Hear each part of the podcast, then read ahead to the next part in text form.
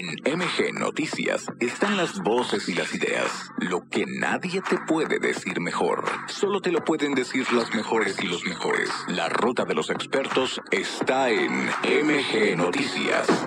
Roberto querido desde la Ciudad de México, Roberto Mendoza, editorialista de cabecera de este espacio. Roberto, te escuchamos con tu opinión. Sí, muchísimas gracias Jesús, muy buenas tardes a todos. Todos lo sabemos, al presidente le gusta polemizar. La palabra por sí misma se refiere a los hostil, viene de polemos, que en griego significa guerra. Ya he demostrado que el presidente usa la polémica de manera electoral, pero también muchas veces lo hace solo por el placer de fomentar el caos. Con una sonrisa el presidente no pierde oportunidad para decir, qué bueno que hay polémica sobre esto sobre el otro. En los últimos días ha polemizado sobre el papel que supuestamente tuvo la UNAM en la crítica al sistema neoliberal, a las privatizaciones y al poco, según él, apoyo las causas de la izquierda. Incluso dijo que se necesitaba que la UNAM recibiera una sacudida.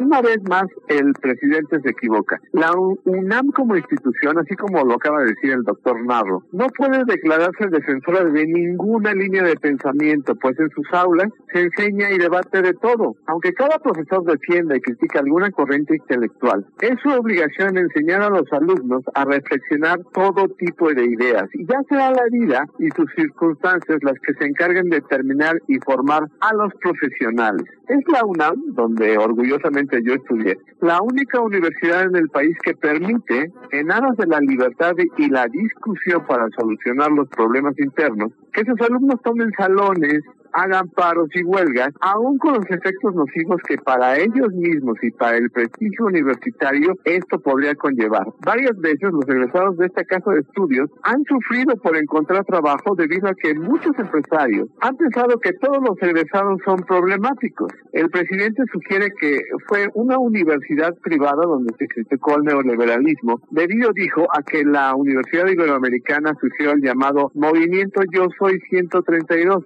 Esto es otra mentira, simplemente porque por razones de cálculo político, el entonces candidato del PRI a la presidencia, Enrique Peña Nieto y su equipo, pensaron que en esa universidad, en la Iberoamericana, tendrían un auditorio más cómodo, más a modo, y no se atrevieron a presentar su plataforma política en la UNAM. Por algo sería. Critica al ex rector Narro porque dice que se refirió a los jóvenes como niños. Y sí, es verdad. En agosto de 2010, el entonces rector declaraba, es una vergüenza que 7.5 millones de jóvenes no estudien ni trabajen por falta de oportunidades. Y esto pasa es porque algo no anda bien, aseguró el ex rector. ¿Dónde está la mala referencia a estos jóvenes? Incluso el muy respetado doctor Narro hizo grandes esfuerzos por quitarle la mala fama a la universidad y logró revertir este efecto llevando la máxima casa de estudios a los primeros lugares de las universidades en el mundo. El presidente pregunta, ¿dónde están los economistas? De la UNAM que definen un modelo alternativo al neoliberal. Si se refiere al suyo, al que pretende imponer en esta supuesta cuarta transformación, no hay ninguno. Ni siquiera en su propio gobierno, porque esta supuesta alternativa solo está en la cabeza del presidente. No hay una teoría clara, un estudio serio, ni una nueva forma de pensamiento. Lo que parece que propone el presidente es un esquema viejo que ya se comprobó en los años 70 y 80 del siglo pasado, que no sirve y que además es proclive a la corrupción, como estamos viviendo,